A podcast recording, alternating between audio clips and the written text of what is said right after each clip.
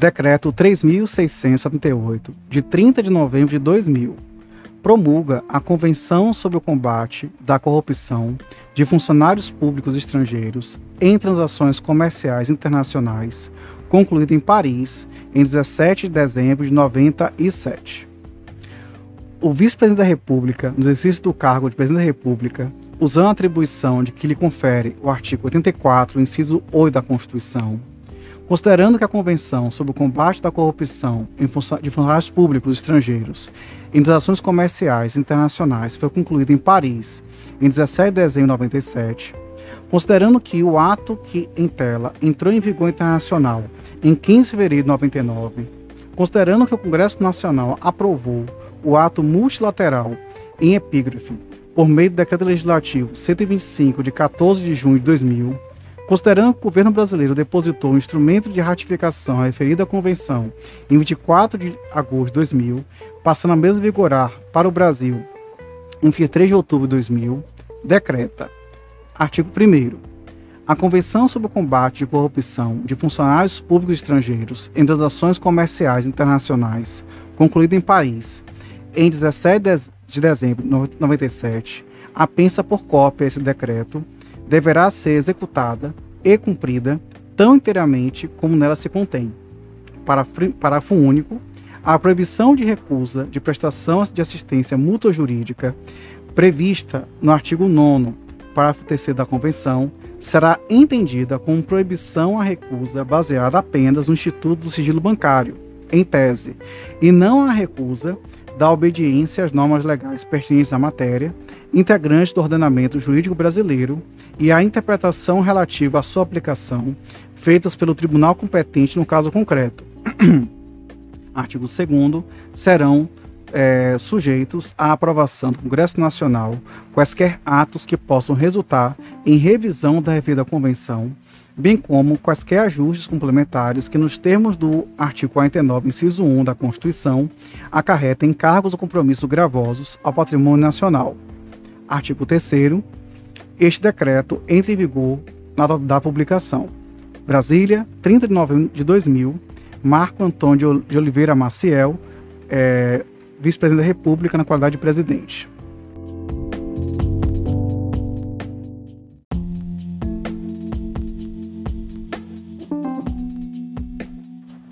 Convenção sobre o combate da corrupção de funcionários públicos estrangeiros em transações comerciais internacionais.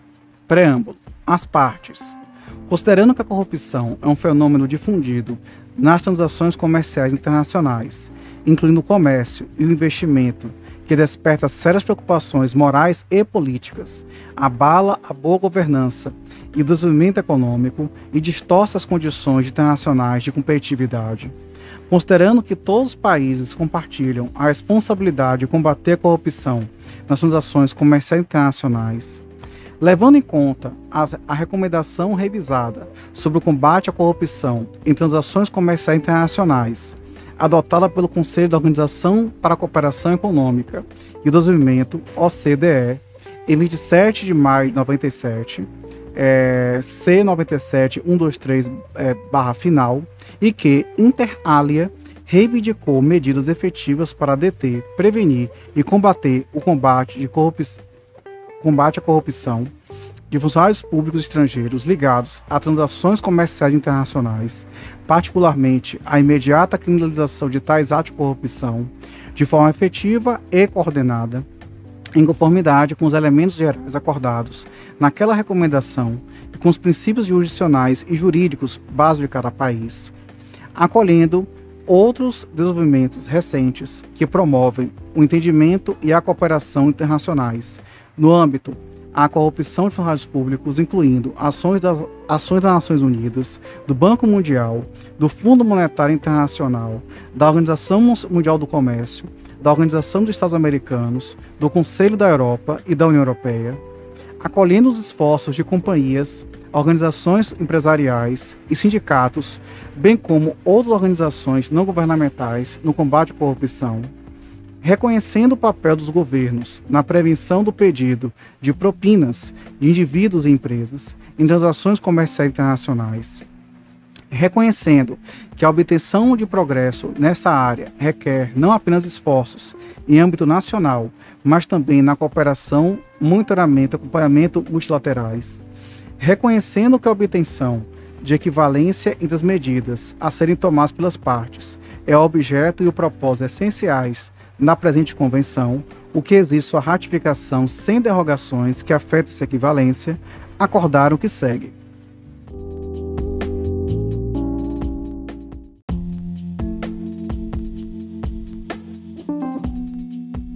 Artigo 1 O delito de corrupção de funcionários públicos estrangeiros estrangeiros. Parágrafo 1 Cada parte deverá tomar todas as medidas necessárias ao estabelecimento de que, segundo suas leis, é delito criminal qualquer pessoa intencionalmente oferecer, prometer ou dar qualquer vantagem pecuniária indevida ou de outra natureza, ser diretamente ou por intermediários, a um funcionário público estrangeiro, para este funcionário ou para terceiros, causando a ação ou a omissão do funcionário no desempenho de suas funções oficiais, com a finalidade de realizar ou dificultar transações, ou obter outra vantagem ilícita na condução de negócios internacionais. Parágrafo 2. Cada parte deverá tomar todas as medidas necessárias ao estabelecimento de que a cumplicidade, inclusive por, incitamento, auxílio ou encorajamento ou autorização de ato de corrupção de funcionário público estrangeiro é um delito criminal. A tentativa e conspiração para subordinar um funcionário público estrangeiro serão delitos criminais da mesma medida em que são a tentativa e a conspiração para a corrupção de funcionários públicos, funcionários públicos daquele, daquela parte. Parágrafo 3 os delitos prescritos nos parágrafos 1 e 2 acima serão doravante referidos como corrupção em funcionário público estrangeiro.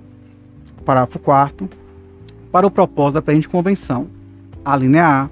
Funcionário público estrangeiro significa qualquer pessoa responsável por cargo legislativo, administrativo ou jurídico de um país estrangeiro, seja ela nomeada ou eleita, qualquer pessoa que exerça função pública para um país estrangeiro, inclusive para representação ou empresa pública, e qualquer funcionário ou representante de organização pública internacional. A linha, é, a linha B, país estrangeiro, inclui todos os níveis de subdivisões de governo, do federal ao municipal. A linha C, a ação ou omissão do funcionário no desempenho de suas funções oficiais, inclui qualquer uso do cargo do funcionário público, se este cargo ou não da competência legal do funcionário.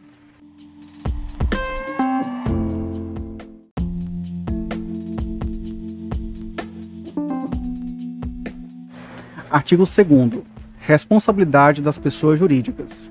Cada parte deverá tomar todas as medidas necessárias ao estabelecimento das responsabilidades das pessoas jurídicas pela corrupção de funcionário público estrangeiro, de acordo com seus princípios jurídicos.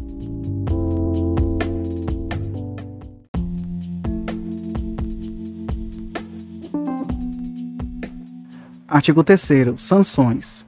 Parágrafo 1 A corrupção do funcionário público estrangeiro deverá ser punível com penas criminais efetivas, proporcionais e dissuasivas. A extensão das penas deverá ser comparável àquela aplicada à corrupção do próprio funcionário público da parte e, em caso de pessoas físicas, deverá incluir a privação da liberdade período suficiente a permitir a efetiva assistência jurídica recíproca e a extradição. Parágrafo 2 No caso a responsabilidade criminal sob o sistema jurídico da parte. Não se aplique a pessoas jurídicas, a parte deverá assegurar que as pessoas jurídicas estarão sujeitas a sanções não criminais efetivas, proporcionais e dissuasivas quanto à corrupção do funcionário público estrangeiro, inclusive sanções financeiras. Parágrafo 3 cada parte deverá tomar todas as medidas necessárias a garantir que o suborno e o produto da corrupção de funcionário público estrangeiro ou o valor dos bens correspondentes ao tal produto estejam sujeitos à retenção e confisco ou que as sanções financeiras de efeito equivalente sejam aplicáveis. Parágrafo 4 Cada parte deverá considerar a imposição de sanções civis ou administrativas adicionais à pessoa sobre a qual recaiam sanções por corrupção de funcionário público estrangeiro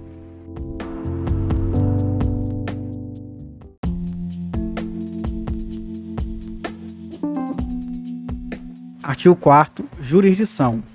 Parágrafo 1 Cada parte deverá tomar todas as medidas necessárias ao estabelecimento de sua jurisdição em relação à corrupção de funcionário público estrangeiro, quando o delito é cometido integral ou parcialmente em seu território. Parágrafo 2 A parte que tiver jurisdição para processar seus nacionais por delitos cometidos no exterior deverá tomar todas as medidas necessárias ao estabelecimento de sua jurisdição para fazer em relação à corrupção de funcionário público estrangeiro, segundo os mesmos princípios. Parágrafo 3 Quando mais de uma parte tem jurisdição sobre o alegado delito descrito na presente convenção, as partes envolvidas deverão, por solicitação de uma delas, deliberar sobre a determinação da jurisdição mais apropriada para instauração de processo. Parágrafo 4 Cada parte deverá verificar se a atual fundamentação de sua jurisdição é efetiva em relação ao combate à corrupção de funcionários públicos estrangeiros. Caso contrário, deverá tomar medidas corretivas a esse respeito.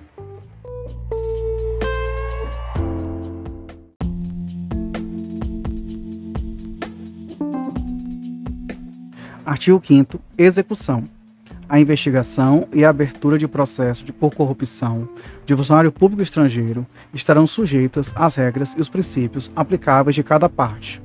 Elas não serão influenciadas por considerações de interesse econômico nacional, pelo efeito potencial sobre as relações com os Estados ou pela identidade de pessoas físicas ou jurídicas envolvidas.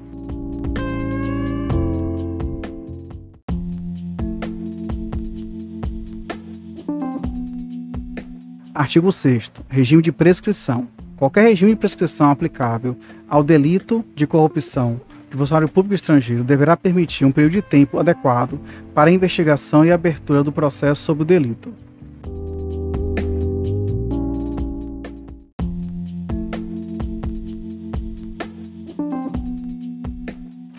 Artigo 7 Lavagem de dinheiro.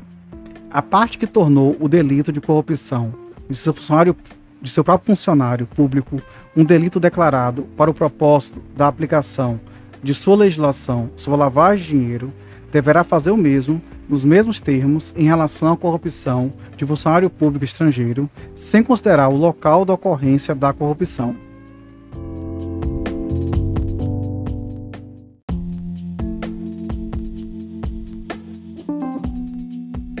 Artigo 8 Contabilidade. Parágrafo 1 para o combate efetivo da corrupção de funcionários públicos estrangeiros, cada parte deverá tomar todas as medidas necessárias no âmbito de suas leis e regulamentos sobre a manutenção de livros e registros contábeis, divulgação de declarações financeiras e sistemas de contabilidade e auditoria para proibir o estabelecimento de contas de Caixa 2, a realização de operações de Caixa 2 ou operações inadequadamente explicitadas, o registro de despesas inexistentes, o lançamento de obrigações com explicitação inadequada do seu objeto, bem como os documentos falsos por companhias sujeitas àquelas leis e regulamentos, com o propósito de corromper funcionários públicos estrangeiros ou ocultar tal corrupção. Para é, segundo, cada parte deverá promover penas civis, administrativas e criminais efetivas, proporcionais e dissuasivas pelas omissões e falsificações em livros e registros contábeis, contas e declarações financeiras de tais companhias.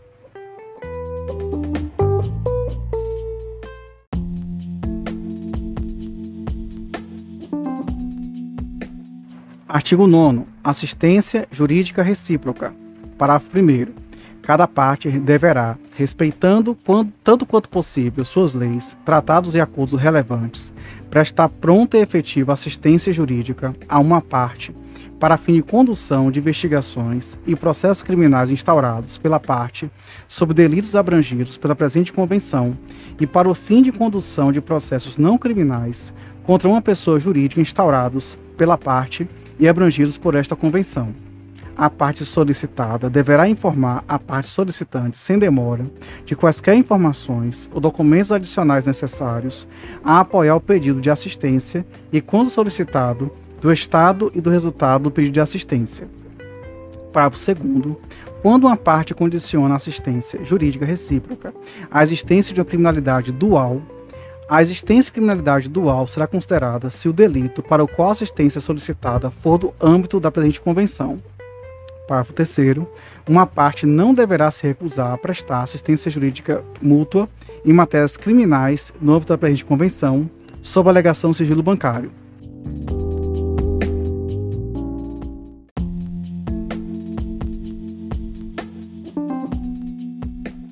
Artigo 10. Extradição.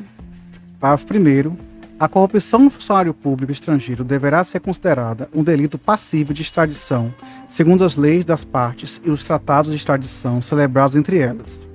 Parágrafo 2. Se uma parte condiciona a extradição à existência de um tratado sobre a matéria, recebeu uma solicitação de extradição de outra parte com a qual não possui tratado de extradição firmado, dever-se-á considerar a convenção a base jurídica para extradição pelo delito de corrupção de funcionário público estrangeiro. Parágrafo 3 cada parte deverá tomar todas as medidas necessárias para assegurar sua capacidade para extraditar ou processar seus nacionais pelo delito de corrupção de funcionário público estrangeiro. A parte que recusar o pedido para extraditar uma pessoa por corrupção de funcionário público estrangeiro baseada apenas no fato de que a pessoa é seu nacional, deverá submeter o caso à apreciação de suas autoridades competentes após a instalação de processo. Parágrafo 4 a extradição por corrupção de funcionário público estrangeiro está, está sujeita às condições estabelecidas pela lei local e pelos tratados e acordos das partes sobre a matéria. Quando uma parte condiciona a extradição à existência de criminalidade dual, essa condição deverá ser considerada satisfeita se o delito pelo qual a extradição é solicitada estiver no âmbito do artigo 1 da presente convenção.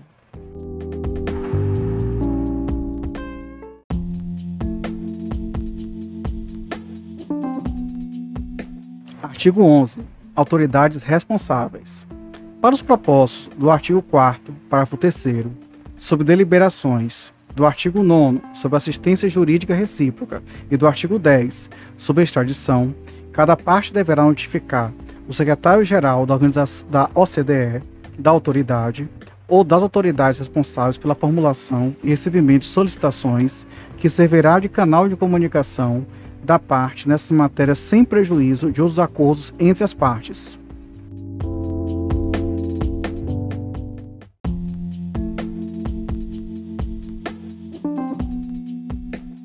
Artigo 12.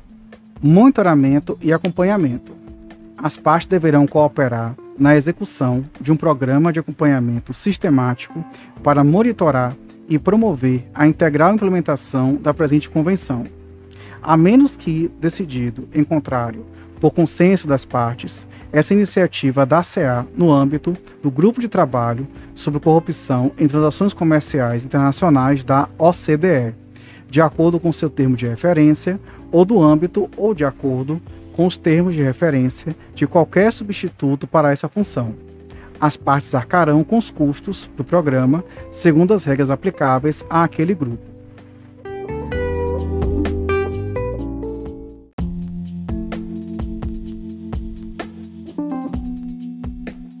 Artigo 13. Assinatura e acessão. Deve ser adesão, na verdade.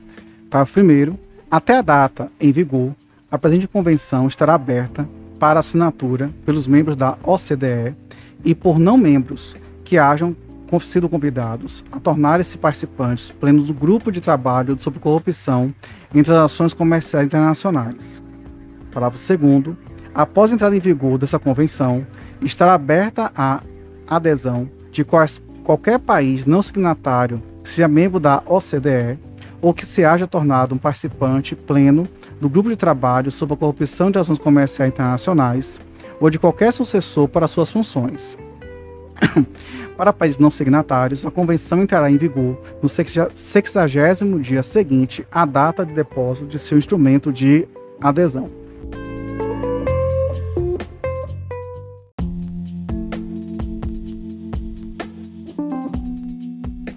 Artigo 14 ratificação e depositário. Parágrafo 1. A presente convenção está sujeita à aceitação, aprovação ou ratificação pelos signatários de acordo com as respectivas leis. Parágrafo 2 Instrumentos de aceitação, aprovação, ratificação ou adesão para a sessão deverão ser depositados junto ao secretário-geral da OCDE, que funcionará como depositário da presente convenção.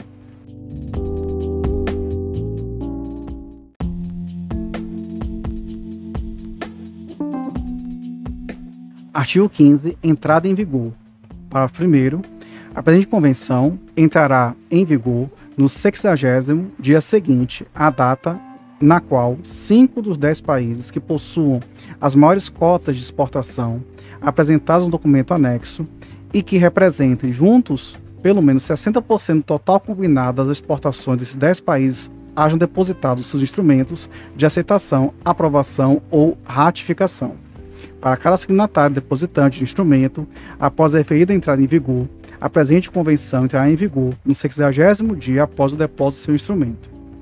Segundo, se após 31 de dezembro de 1998 a convenção não houver entrado em vigor em conformidade com o parágrafo 1 acima, qualquer signatário que tenha depositado seu instrumento de aceitação, aprovação ou ratificação poderá declarar por escrito ao depositário sua vontade de aceitar a entrada em vigor da convenção sob prescrito neste parágrafo 2 para esse signatário, a convenção entrará em vigor no 60 dia posterior à data na qual tais declarações houverem sido depositadas por pelo menos dois signatários. Para cada signatário depositante de declaração, após a referida entrada em vigor, a convenção entrará em vigor no 60 dia posterior à data do depósito.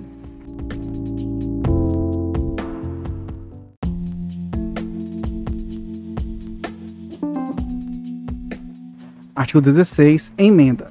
Qualquer parte poderá propor a emenda pela presente convenção. Uma proposta de emenda será submetida ao depositário, que deverá comunicá-la às outras partes pelo menos 60 dias antes da convocação de um encontro das partes para a deliberação sobre a matéria.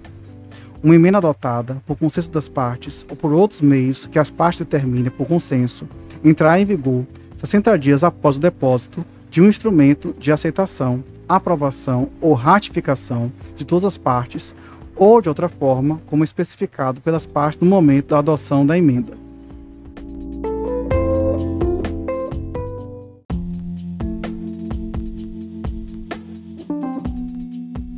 Artigo 17. Denúncia. Uma parte poderá denunciar a presente convenção, notificando por escrito o depositário. Essa denúncia efetivar-se-á um ano após a data de recebimento da notificação.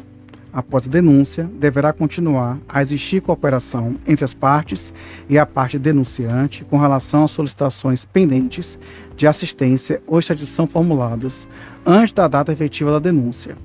Feita em Paris, neste dia 17 de dezembro de 1997, nas línguas inglesa e francesa, sendo o cara texto igualmente autêntico, República Federal da Alemanha, pela República Federal da Irlanda, pela República Argentina, pela República da Islândia, pela Austrália, pela República Italiana, pela República da Áustria, pelo Japão, pelo Reino da Bélgica, pelo Grão-Ducado de Luxemburgo, pela República Federativa do Brasil, pelos Estados Unidos Mexicanos, pela República da Bulgária, pelo Reino da Noruega, pelo Canadá, pela Nova Zelândia, pela República do Chile, pelo Reino Unido dos Países Baixos, pela República da Coreia, pela República da Polônia, pelo Reino da Dinamarca, pela República Portuguesa, pelo Reino da Espanha, pelo Reino Unido da Grã-Bretanha e Irlanda do Norte, pelos Estados Unidos da América, pela República da Eslovênia, pela República da Finlândia, pelo Reino da Suécia, pela República da, da França, pela Confederação Suíça, pela República Helênica, pela República Tcheca, pela República da Hungria e pela República da Turquia. A parte anexa relativa aos movimentos de exportações eu vou ignorar e com isso chegamos ao final do documento.